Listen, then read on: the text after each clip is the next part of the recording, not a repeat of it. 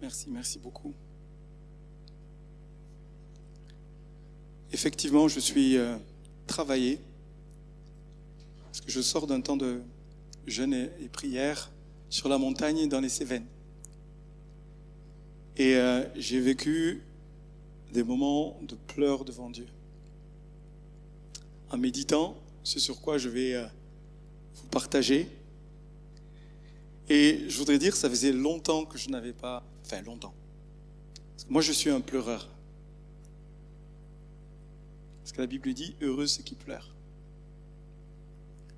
J'aime pleurer devant Dieu. Et là, j'ai pleuré, j'ai pleuré, et j'ai pleuré. Et je vais pleurer. Et en fait, c'est une disposition de cœur.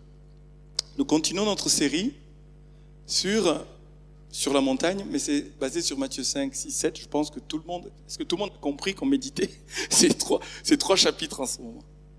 Tous les versets. Prenez le temps, il y a une richesse incroyable. Notre objectif, c'est que nous, nous devenions, nous nous laissions transformer pour devenir des disciples à l'image de Jésus, qui, euh, parce que il, il, il, pratique ces paroles, deviennent des- prennent une dimension de radicalité. Quelque chose de tranchant, pas de l'intégrisme euh, haineux euh, qui, crée des séparations, mais pour, payer le prix comme Jésus a payé le prix. Et euh, aujourd'hui, on va, on va, on va voir les béatitudes, vraiment les douze premiers versets de Matthieu 5. Donc j'ai le privilège d'introduire. Dimanche prochain, ce sera la suite. On est vraiment en train de suivre les versets. Ce sera Nicolas. Et je sais que je pourrai pas traiter les huit béatitudes là euh, aujourd'hui. Je- J'espère en pouvoir traiter trois. Parce que par la suite, je veux vraiment qu'on prenne le temps sur chacun de ces versets et on va trouver une formule, certainement euh, sur Workplace ou ailleurs, ça c'est ça c'est Romain qui va gérer, pour que chacun de ces versets, on prenne le temps, parce que si je traitais les huit ici, euh, parce que ben, la semaine prochaine c'est la suite et on veut dans ce trimestre vraiment parcourir ces, ces trois chapitres, eh bien on n'y arriverait pas. Donc je vais les enregistrer, vous allez pouvoir les écouter, on va les enregistrer en vidéo et après on prendra le temps pour échanger, pour que ça nous transforme, que ça nous bouleverse à l'intérieur, ça ne nous laisse pas comme nous sommes. Pourquoi? Parce que si nous pratiquons ces huit béatitudes, Jésus, après ces douze versets, il dit, il dit, vous êtes le sel de la terre et la lumière du monde. Mais ceux qui sont sel de la terre et lumière du monde, c'est ceux qui vivent les douze versets. Pour que nous, nous soyons ces ambassadeurs, ces témoins, il faut que ces versets dont on est en train de parler là, les douze premiers, les huit béatitudes, soient pratiqués, nous bouleversent, nous, nous, traversent, que son, sa parole, son esprit, son œuvre en nous fasse de nous des pratiquants de la parole de Dieu. C'est ça qu'il dit hein, quand il finit les béatitudes, il dit, écoutez, si vous pratiquez ce que je viens de vous enseigner, vous fondez vo- votre vie sur le roc. Et ce qu'on entende se traduise dans quelque chose de suffisamment pratique que nous pratiquions comme des disciples euh, qui ont des bonnes habitudes, mais les bonnes habitudes du standard de Jésus-Christ. Et c'est de ça dont il s'agit. L'Ancien Testament, le dernier verset de l'Ancien Testament, nous parle de malédiction. Adam qui a péché a, fait traverser tout l'An- l'Ancien Testament jusqu'à la promesse de la venue du Messie euh, de malédiction. Hein. Ce, ce texte nous dit, il ramènera le cœur des pères à leurs enfants et le cœur des enfants à leurs pères, de peur que je ne vienne frapper le pays d'interdit de, de malédiction. Et ce que Jésus, quand il ouvre la bouche, la première parole qu'on entend de lui, il parle de bénédiction.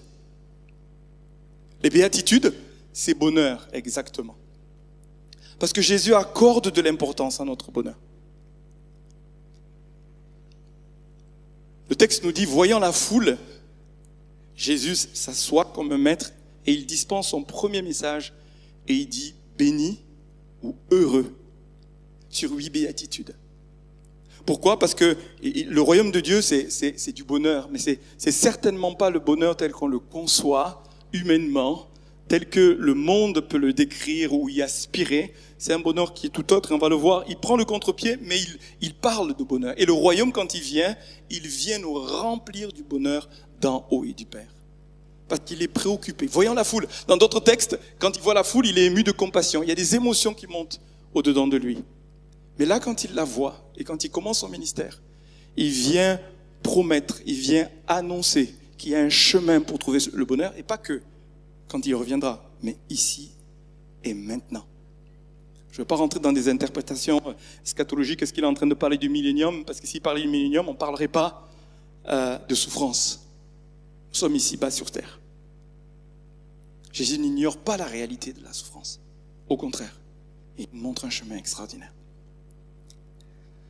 Alléluia. La finalité, c'est une grande joie. Le dernier verset, le 12, dit, mais réjouissez-vous avec une, joie ineffable.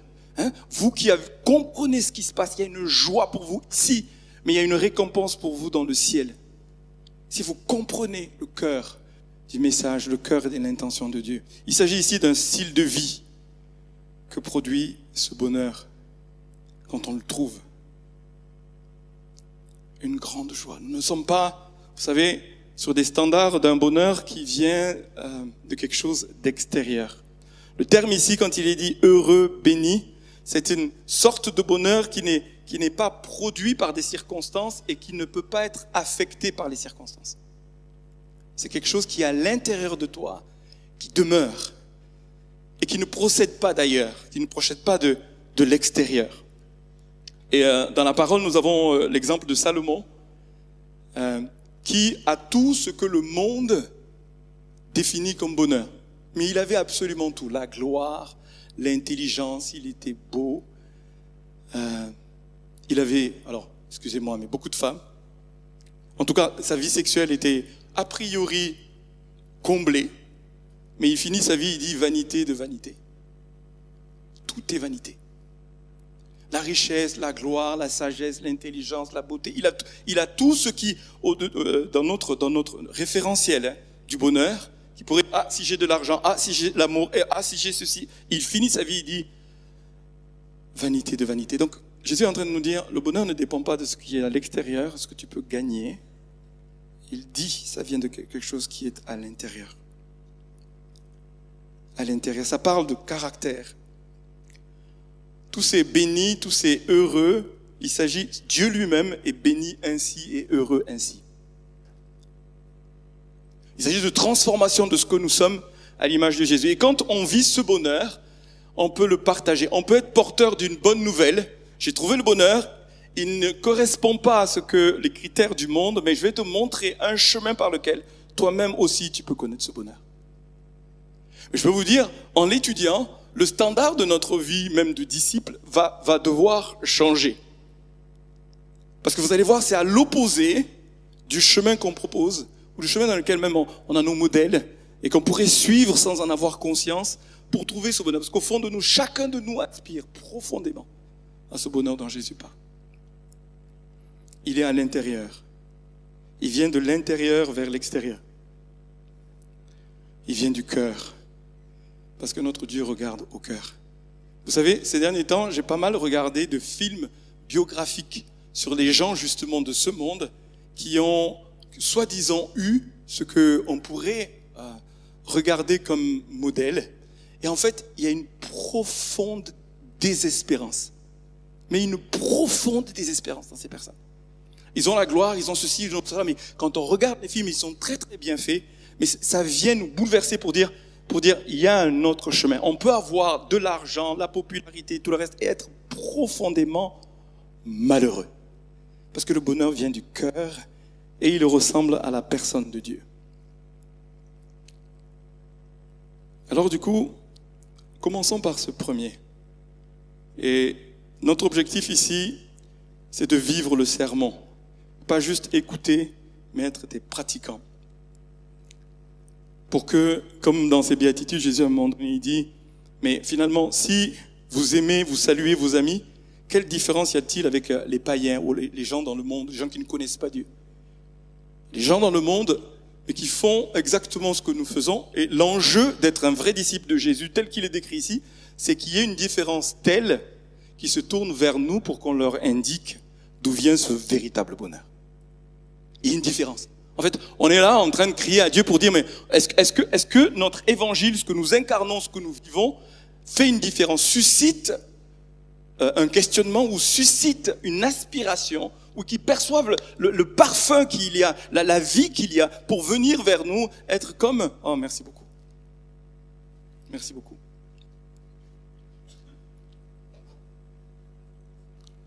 C'est pourquoi on veut retrouver ce tranchant, cet engagement dans cette dimension.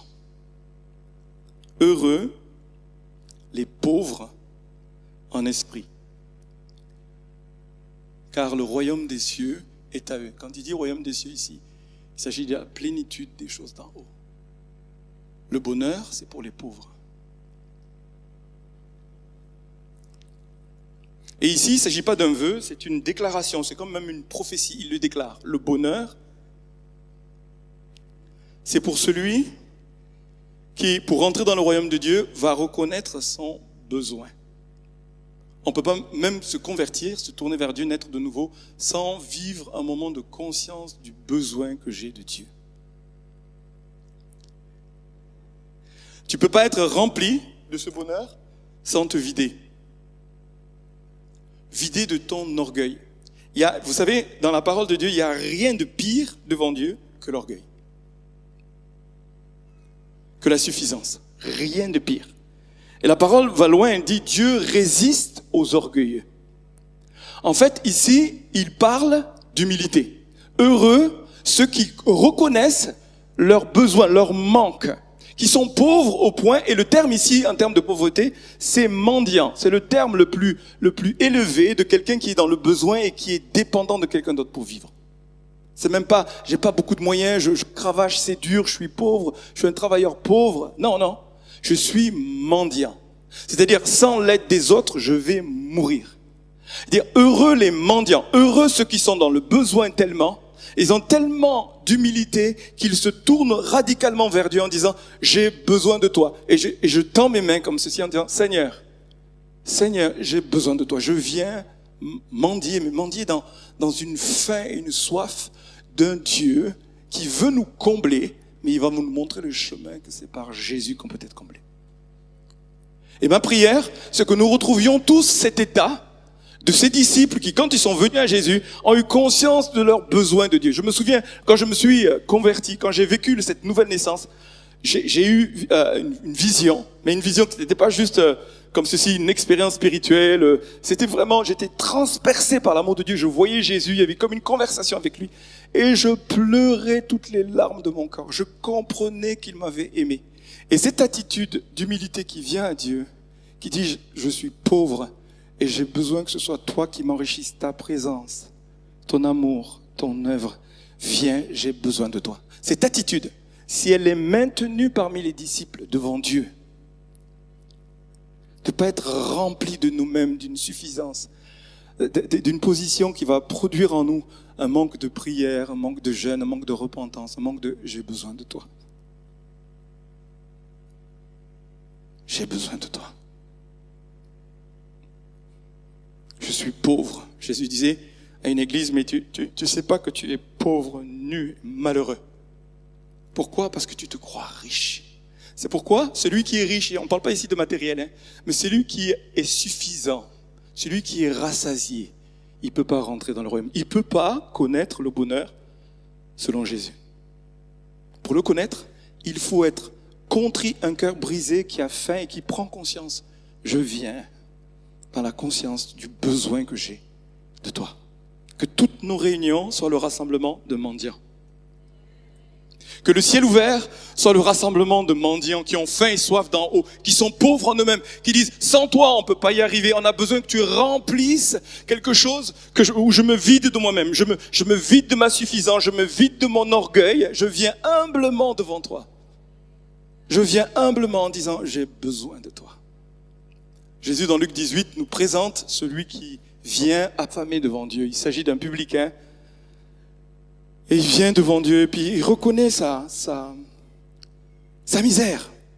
Sois apaisé envers moi, qui suis un pauvre. Il n'ose même pas lever les yeux. Et ici, je ne veux pas entretenir quelque chose de misérabilisme, tu vois, de quelque chose de, de, de la misère. Mais c'est la conscience que sans lui, je ne peux pas y arriver. Sans sa grâce et son pardon, je suis un pécheur. Je suis éloigné de lui. Mais le vrai bonheur va venir quand moi-même je vais me vider et me remplir de lui. Dans sa présence.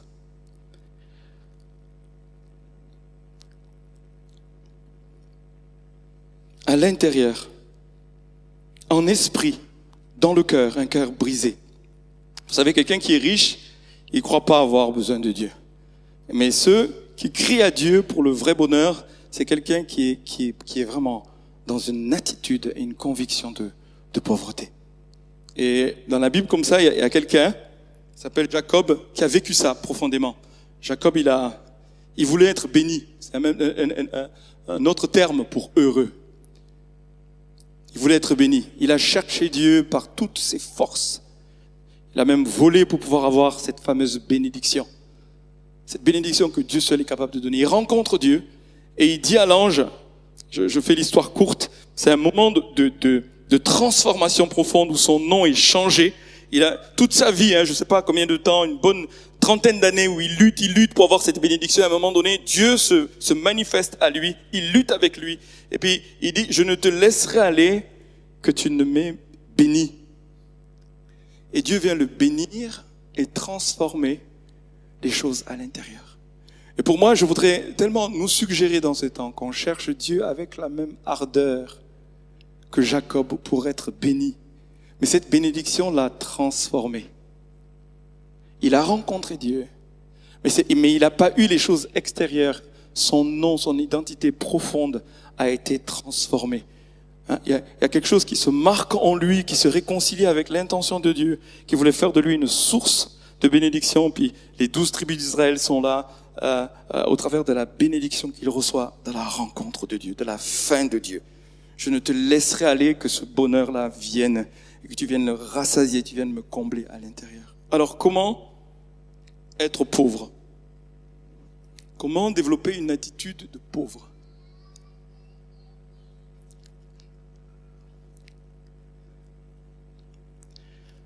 J'aimerais suggérer le jeûne et la prière.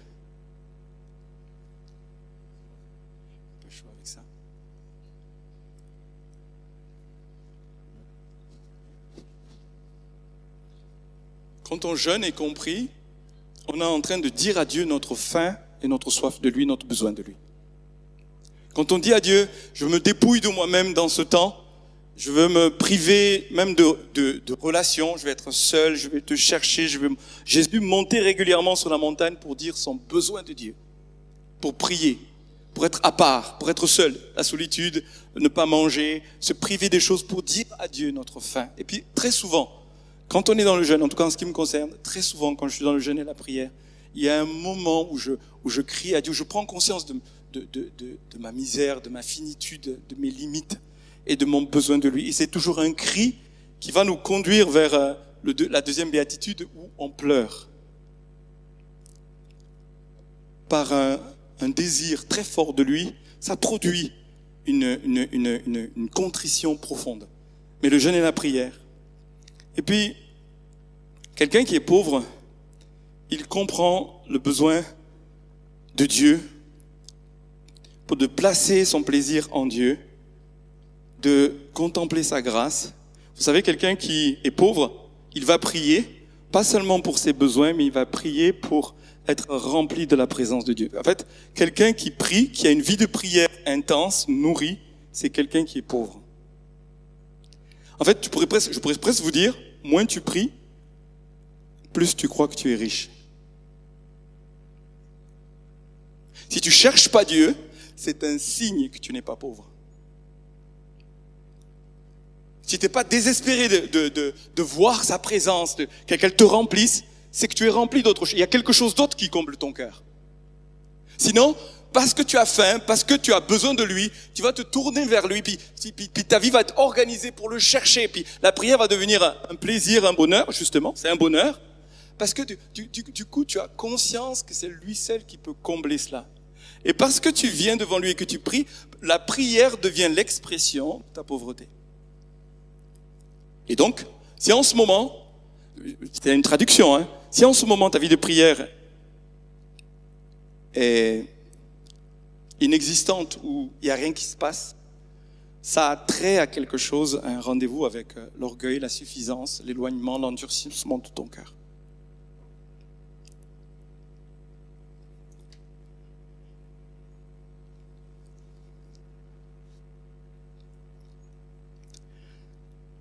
prendre conscience de, la faiblesse et de nos limites, venir devant Dieu. Ne pas se plaindre en nous-mêmes, mais se tourner en lui en disant Seigneur, tellement besoin que tu nous remplisses. Et moi, je vous donne rendez-vous à ce ciel ouvert. Tous ceux qui sont pauvres et qui disent on a besoin d'être enrichis par toi. Et pas juste dans une saison, pas juste dans un temps, mais toute notre vie. C'est un style de vie que de demeurer pauvre en esprit. Il ne s'agit pas de matériel ici. Il s'agit pas, il s'agit d'une attitude intérieure.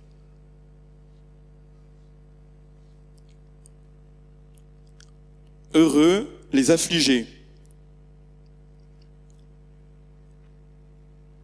car ils seront consolés. Affligés ici, c'est ceux qui pleurent. Et comme je vous disais, il s'agit ici d'un style de vie. C'est pas un moment où on pleure. L'enjeu, le premier, c'était l'orgueil. La solution, c'est l'humilité, le fait de demander à Dieu. Heureux les pauvres en esprit. Ici, il s'agit de souffrance, de notre rapport à la souffrance. Heureux ceux qui souffrent. Heureux ceux qui pleurent. Heureux ceux qui sont affligés dans une affliction dans laquelle ils demeurent, ils demeurent, ils ont compris qu'il y a des souffrances légitimes. Il y a des souffrances illégitimes. Moi, je ne parle pas de maladie. On vient de prier pour, euh, pour Yann. Il y a d'autres situations qui sont illégitimes. Mais Dieu veut nous donner un évangile dans lequel la souffrance en fait partie. Il vient pas nous délivrer de toutes les souffrances. Parce qu'il dit, heureux ceux qui apprennent à souffrir en se tenant devant Dieu et en s'attendant à Dieu. C'est pas de la mortification. Mais c'est je gère toutes les situations d'épreuve où il y a de la douleur, il y a de la souffrance, mais en gardant mon cœur en gardant mon cœur. L'école de la souffrance, vous savez, personne ne veut y aller, mais ceux qui en sortent ne sont pas les mêmes disciples. En gardant la tête haute, en se laissant transformer par Dieu, en, étant, en se laissant utiliser par Dieu. Vous savez, la souffrance, la Bible parle des douleurs de l'enfantement.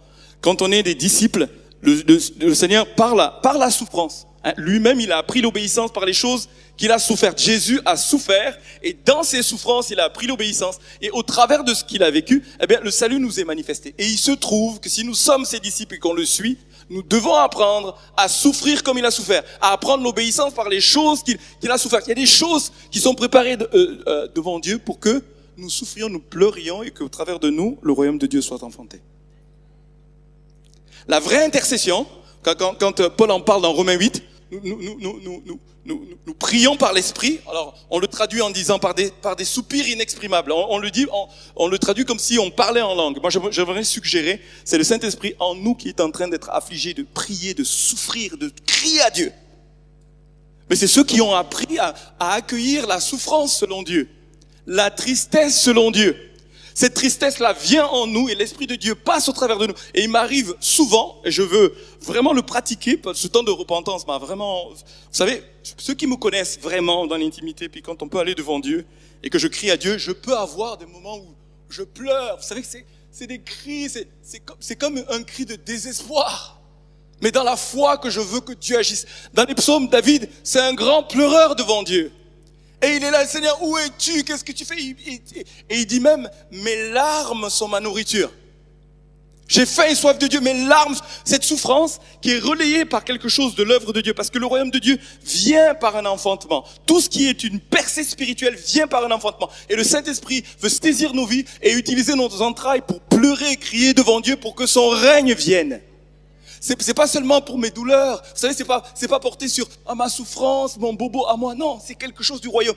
Nous sommes en train de soupirer comme avec la création pour que, pour que le, règne de Dieu vienne, que le royaume de Dieu se manifeste. Et ça passe par des soupirs, des désirs. Et ceux qui du coup accueillent cela comprennent qu'au travers de ça, il y a une espérance. Dieu va venir nous consoler. Dieu va venir, non seulement euh, dans le temps présent, mais, mais, mais spirituellement, son royaume de consolation va venir par ceux qui s'attendent à lui et qui vraiment l'expriment avec leurs entrailles.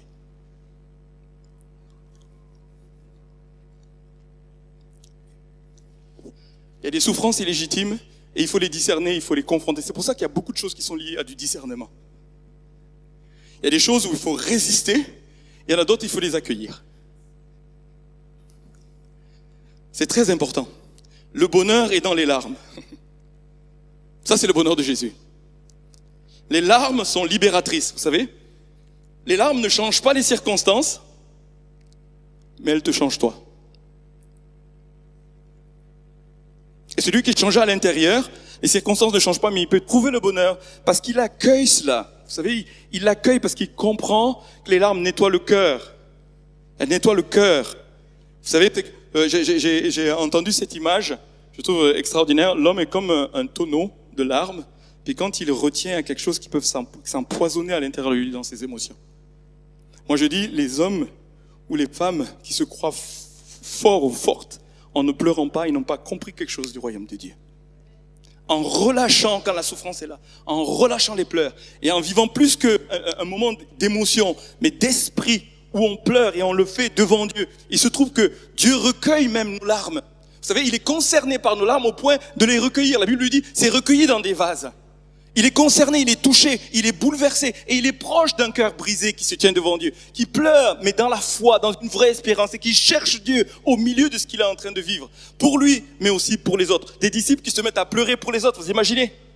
Vous savez, les temps de réveil dont on parle, les gens sont, sont repentants pour eux, mais ils se mettent à avoir un fardeau pour ceux qui se perdent. Ils se mettent à voir comme Jésus, quand il voit Jérusalem, il se met à pleurer. Jésus se met à pleurer.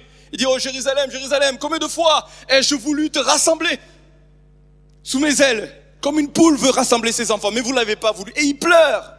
Ces pleurs-là, c'est un pleur de compassion. Et je prie tellement que notre Église devienne tellement mature dans l'esprit, dans la prière, pour accueillir ces pleurs par l'esprit et se tenir devant Dieu. On pleure jusqu'à ce que le ciel s'ouvre. Souviens-toi de ton alliance. Seigneur, on ne te lâchera pas. Tu es fidèle. Toi-même, tu as traversé cela. Mais nous nous tenons devant toi pour voir ton royaume de Dieu au travers de nos vies, la voir se manifester. les pleurs font partie du système de santé émotionnelle.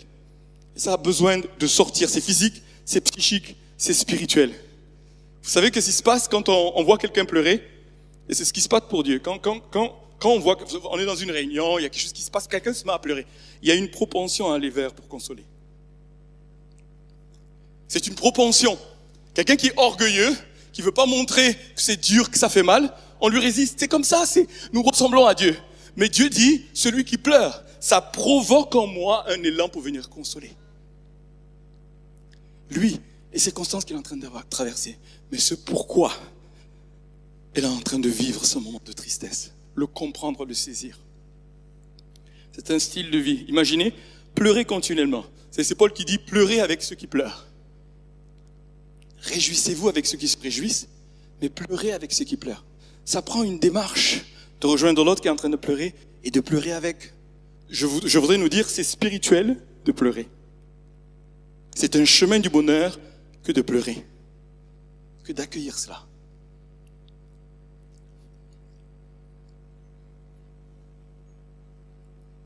Paul dit de Timothée qu'il se souvient de ses larmes. il n'est pas en train de dire ici, non, non, non, sèche tes larmes. Il dit, il se souvient de ses larmes. Peut-être qu'il était découragé, euh, Timothée, mais il s'en souvient. Jérémie était un grand pleureur devant Dieu. C'est tragique quand on lit la lamentation de Jérémie. Il pleure, et puis il pleure, et puis il pleure. On pourrait se dire, mais il y a quelque chose, il n'a pas compris quelque chose. Moi, je crois qu'il a compris le cœur de Dieu. Et il pleure, vous savez quoi? Pas pour lui, à cause des péchés du peuple d'Israël. Un grand intercesseur devant Dieu. C'est les, pleurs, euh, c'est pas des pleurs d'apitoiement c'est les pleurs d'une grande déception. Vous savez, si Timothée était découragé, Jérémie était, déçu, mais s'attendait à ce que l'alliance de Dieu puisse être, euh, qu'il puisse le vivre, que le peuple de Dieu entre dans l'alliance. Il y a aussi des pleurs d'adoration, des pleurs d'amour, la femme pécheresse. Vous vous souvenez de cette scène? Jésus chez Simon, un pharisien, et puis une femme pécheresse vient pleurer toutes les larmes de son corps d'adoration pour Jésus. C'est une scène qui est extraordinaire.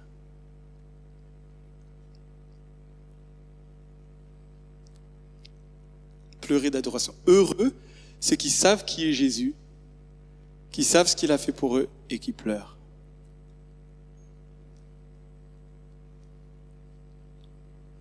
Jésus dit, parce qu'il lui a été beaucoup pardonné, elle l'aime beaucoup. En fait, c'était des, larmes d'amour. J'ai envie de nous dire, où sont nos larmes d'amour pour Jésus? Parce que si ces larmes-là sont devant lui et régulièrement, pas juste le premier jour, le deuxième, mais je viens et je, je suis bouleversé, je pleure. Je parle pas ici de ceux qui ont une propension naturelle ou pas simplement à le faire. C'est, c'est, nous sommes tous appelés à relâcher les larmes devant Dieu. Parce qu'il y a du bonheur. Il y a du bonheur à cela. Je crois que Dieu entend, Dieu exauce les prières qui vont jusque-là. Euh, Paul, il dit de, l'église d'Éphèse, dans Acte 20, il dit, il dit, jour et nuit, dans les larmes, je vous ai prêché l'évangile. Imaginez, il, est en train de leur donner ce qu'il y a de plus beau, mais, dans les larmes, il, est préoccupé par les disciples. Et il les aime tellement, il veut tellement leur bien, que c'est dans les larmes qu'il est en train de le faire. Et il n'a pas honte, Paul, le grand Paul qu'on connaît, de dire, je vous aime, je suis préoccupé. C'est comme une maman qui est préoccupée par ses enfants. Un papa qui est préoccupé, je veux votre bien. Et, et il relâche les larmes. il le fait. Et devant Dieu et devant eux. Souvenez-vous de mes larmes. C'est, je me cachais pas, je me, j'allais pas dans un coin pour pleurer. Non. C'est devant vous que mes larmes sortent comme une expression du cœur de Dieu, de la préoccupation du cœur de Dieu pour eux.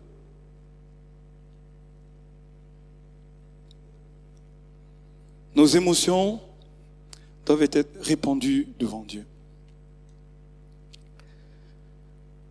Jésus pleure son ami Lazare. Et Jésus est le premier des consolateurs.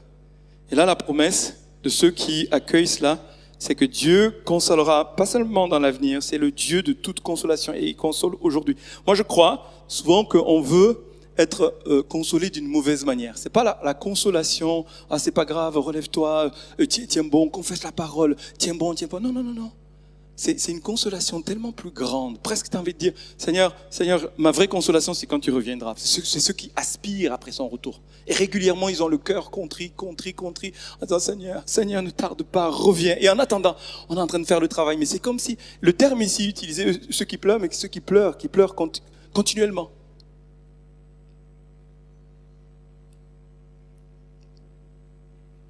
Qui, qui soupirent, qui attendent, qui aspirent après son retour après sa vraie consolation. Parce qu'il a, un jour, il essuiera nos larmes de nos yeux. Il arrivera un jour où il n'y aura plus de pleurs, de douleur, ni de deuil. Ce jour, il vient.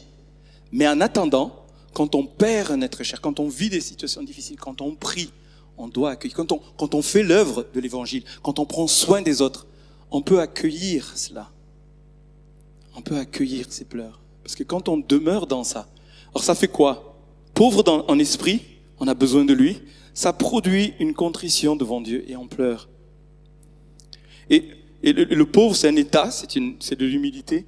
Ici, dans cette attitude euh, de souffrance, d'accueil de, cela, on est en train de dire à Dieu, on veut pas sortir de cet état et on veut, on veut demeurer ceux qui pleurent devant toi, qui pleurent en face du péché.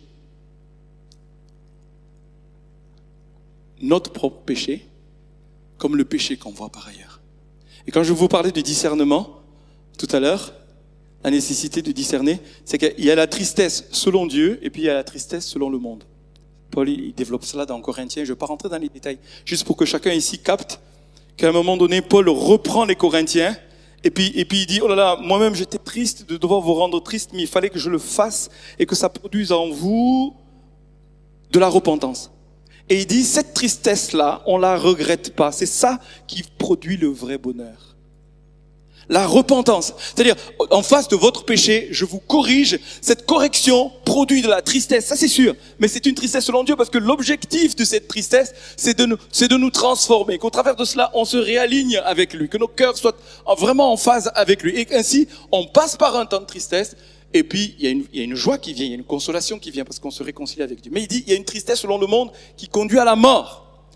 Et si on ne discerne pas des, des mauvaises tristesses, c'est compliqué dans nos vies. Des fois, on va se plaindre, on va se plaindre ou on va être dans, dans, dans une désespérance, ou on va être dans un apitoiement de soi.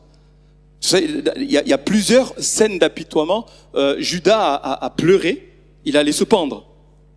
C'était de l'apitoiement sur lui-même, c'était pas de la repentance. Pierre, après sa, trahison, il a pleuré amèrement, mais cette, tristesse était selon Dieu la transformer. Parce que du coup, il fallait qu'il pleure, il fallait qu'il souffre pour être rendu capable de servir Jésus. Sauf de lui-même, mais de son péché. De lui-même et de son péché. Quand on ne le fait pas, il y a de l'orgueil et ça nous conduit vers la mort. Quand on le fait, quand on accueille. Et on a beau avoir un jour, 10 ans, 15 ans, 20 ans de conversion. Si ton cœur ne pleure plus devant Dieu, n'accueille plus la tristesse selon Dieu. La tristesse selon Dieu. Imaginez.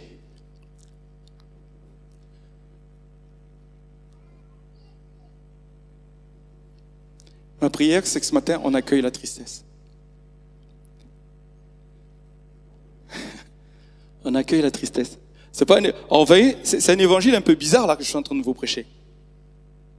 C'est pas juste euh, donne ta vie à Jésus, tu auras le bonheur et tout va bien, puis tu sais, il y aura plus aucun problème et puis c'est la joie. Ce bonheur là, c'est une promesse, c'est de la publicité mensongère. Et, pour, et c'est pour ça que des fois les gens après ils se convertissent, ils disent mais moi on m'avait dit autre chose normalement. Ce qu'on m'avait promis au départ, c'est pas ce que je suis en train de vivre. Parce que c'est bienvenu dans un monde qui est encore en souffrance.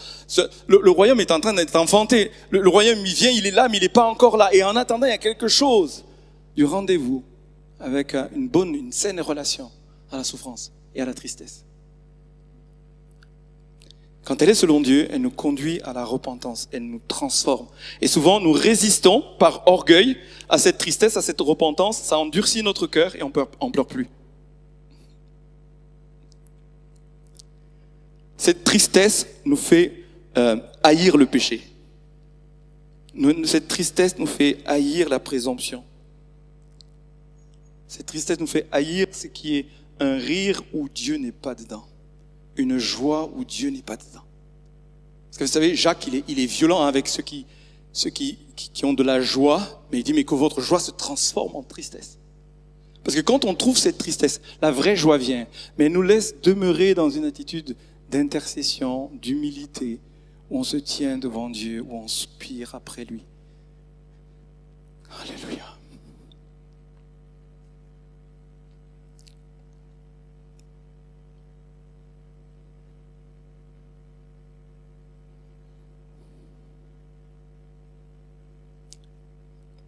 J'hésite à faire le troisième.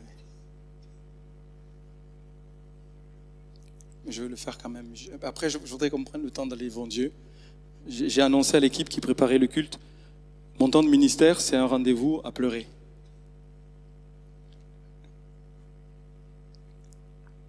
Je vais faire quand même le troisième. Heureux les débonnaires.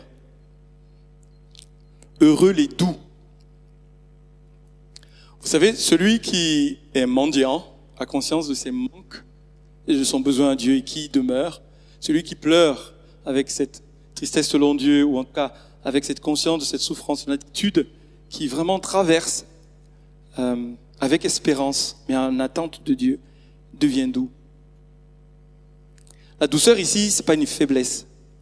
C'est finalement tout au-dedans de moi qui est mis sous contrôle pour servir Dieu.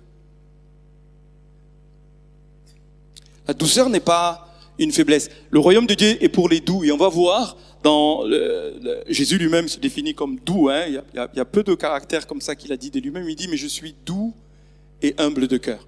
Les deux qualités dont on vient de parler.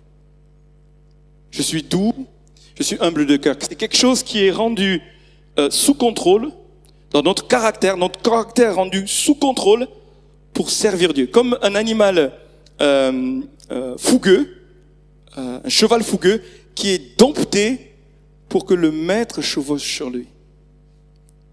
Il est ramené à une douceur parce qu'il y a un contrôle de, de notre caractère impétueux et puis du coup notre caractère est ramené à un, niveau de douceur pour que du coup le Seigneur puisse, puisse s'en servir. Ça va devenir comme un reflet et de son cœur, mais un reflet, un reflet du royaume de Dieu. Quelque chose qui, par nos vies, sont ramenés à la douceur. Dieu choisit les choses faibles de ce monde, mais pour manifester sa gloire. C'est-à-dire que nous tenons ce, trésor dans, un vase qui, lui, il est brisé, mais le grand trésor se manifeste, et c'est là la gloire qui lui est donnée. Une puissance, un caractère sous contrôle.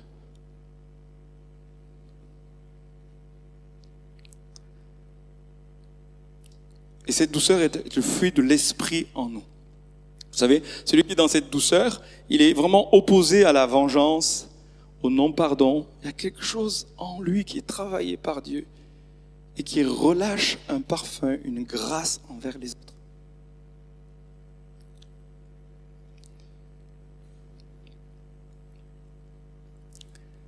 J'aimerais citer l'exemple d'Abraham, qui, vous savez, à un moment donné, il part, quand Dieu lui parle dans Genèse 12, il s'en va. Et puis son, son, neveu euh, Lot l'accompagne, puis à un moment donné, ils ont, ils ont des disputes entre les serviteurs, et il a une attitude de douceur. Euh, ici, dans ce sens où il lui dit, écoute, je veux pas qu'il y ait d'embrouille entre nous. Si tu choisis d'aller à droite, moi je vais à gauche. Si tu choisis d'aller à gauche, moi je vais aller à droite. Il y a un relâchement qui fait que, en fait, il n'est pas là pour, pour défendre son propre intérêt, il relâche son neveu pour la paix, avec une attitude qui dit, le Seigneur va pourvoir pour ma propre vie. Tu choisis à droite, je veux le bien pour toi, mais de toute manière, quel que soit le chemin que je vais, que je vais avoir, le Seigneur manifestera sa grâce pour moi. Je défends pas, je me défends pas moi-même. Je sais m'humilier, je sais relâcher pour que la grâce de Dieu se manifeste. Et puis, beaucoup de scènes bibliques comme ça. Euh, euh je vais citer David. David, à un moment donné, il, veut pas avoir euh, la royauté pour lui-même. Dieu le un roi, mais il a une attitude de pas prendre par lui-même. En fait, il y a quelque chose qui renonce à soi pour quelque chose du royaume de Dieu. Et le Seigneur lui sert Saül et le tente pour dire est-ce que tu vas prendre par toi-même et devenir roi, lui couper la tête parce qu'il est en train de te persécuter, tout ce qu'il fait est motivé par le mal, la jalousie, l'insécurité, tout ce que tu veux. Et il dit c'est le Seigneur lui-même qui me le donnera. Et il renonce à ça lui-même parce qu'il y a une douceur. Son caractère est amené à dire non pas moi, non pas ma volonté, mais la tienne. En fait, en ce moment, dans ma propre vie, je suis vraiment testé sur cela. Non pas moi, non pas ce que je veux, mais ce que tu veux. Je peux vous dire, ça fait mal. Mais au moment où, comme Christ, on dit non pas ma volonté, dans des situations très concrètes de notre vie, mais la tienne. J'ai vécu un moment dans ce jeûne de ce que j'appelle de lâcher prise sur la, volonté de Dieu dans ma vie. Je peux vous dire, je luttais parce que j'avais une pensée, j'avais, j'avais, j'avais un projet, j'avais vraiment des, des, des, mon plan. Et Seigneur me dit, c'est pas mon plan, relâche. Et c'était dur pour moi. Je me suis relevé, j'ai relâché. Je crois que quand on vit cette douceur, il y a la marque du royaume de Dieu qui se manifeste. Pour, David ici, il l'a pas pris par lui-même, mais la douceur de Christ s'est manifestée ici. Moïse est, appelé l'homme le plus doux de la terre, ou l'homme le plus humble. Curieusement, ces deux, ces deux termes sont proches. Quand tu es humble de cœur, il y a de la douceur. Quand tu relâches en Dieu, il y a de la douceur. Il y a un fruit. Il y a un fruit particulier. Et ce matin, je voudrais nous engager à, venir à Jésus. Je vais lire ce texte de Matthieu 12 avant de se tourner vers lui. Et on peut être fatigué ce matin. Je crois que quand on est croyant et puis que ça fait longtemps qu'on n'a pas vécu euh, des moments où on va devant Dieu comme ça. Euh, on peut vivre des moments de, fatigue, emploi sous des jougs, sous des fardeaux qui sont illégitimes. Jésus dit, venez à moi, vous tous qui êtes fatigués et chargés, je vous donnerai du repos. Et il donne du repos à celui qui vient, et puis, et puis à un moment donné, on peut trouver quelque chose de particulier euh, quand il dit recevez mes instructions parce que je suis doux et humble de cœur. Ce matin, de ce qu'il est en train de nous dire, il y a des instructions d'attitude intérieure, il y a des rendez-vous à vivre personnels. Quand on les reçoit, il dit et, et vous trouverez le repos pour vos âmes. Il y a un rendez-vous pour un repos particulier dans cette saison.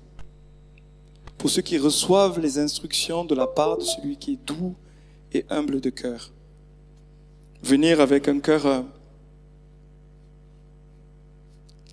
humble, affamé, venir avec un cœur qui est compris, Finir avec un cœur qui est affamé. Finir avec un cœur qui désire plus de lui. Finir avec un cœur qui veut accueillir sa douceur, son caractère, pour porter son fardeau. Son fardeau, il est doux. Son joug est doux et son fardeau, il est léger. Et il nous le propose ce matin. Tu as peut-être marché pendant longtemps et tu es fatigué. Peut-être que tu le connais et tu sais que tu le connais, tu sais que tu lui appartiens, mais tu n'es pas le disciple qui porte un, joug qui est doux et un fardeau qui est léger par X choses de dispersion, de confusion, de déception. Et il veut te donner du repos ce matin. Le Seigneur nous, invite, nous appelle. La clé pour euh, recevoir cette douceur, la clé pour recevoir ce cœur qui est contrit, ce cœur qui est brisé. Dieu dit, je ne dédaigne pas un cœur. Au contraire, Dieu agrée, il veut pas des sacrifices, mais il veut un cœur brisé. Il veut un esprit contrit, comme celui de David après son péché. On, a, parlé de péché ces derniers temps, et je, crois que le Seigneur nous en parle pas dans un esprit de culpabilité, mais le péché qui endurcit ton cœur, qui fait que tu pleures plus ou tu n'es plus en train de, mendier dans le, sens de l'humilité de celui qui a besoin des choses d'en haut, d'être revêtu de sa justice et de sa grâce, d'être utilisé par lui en pleine douceur.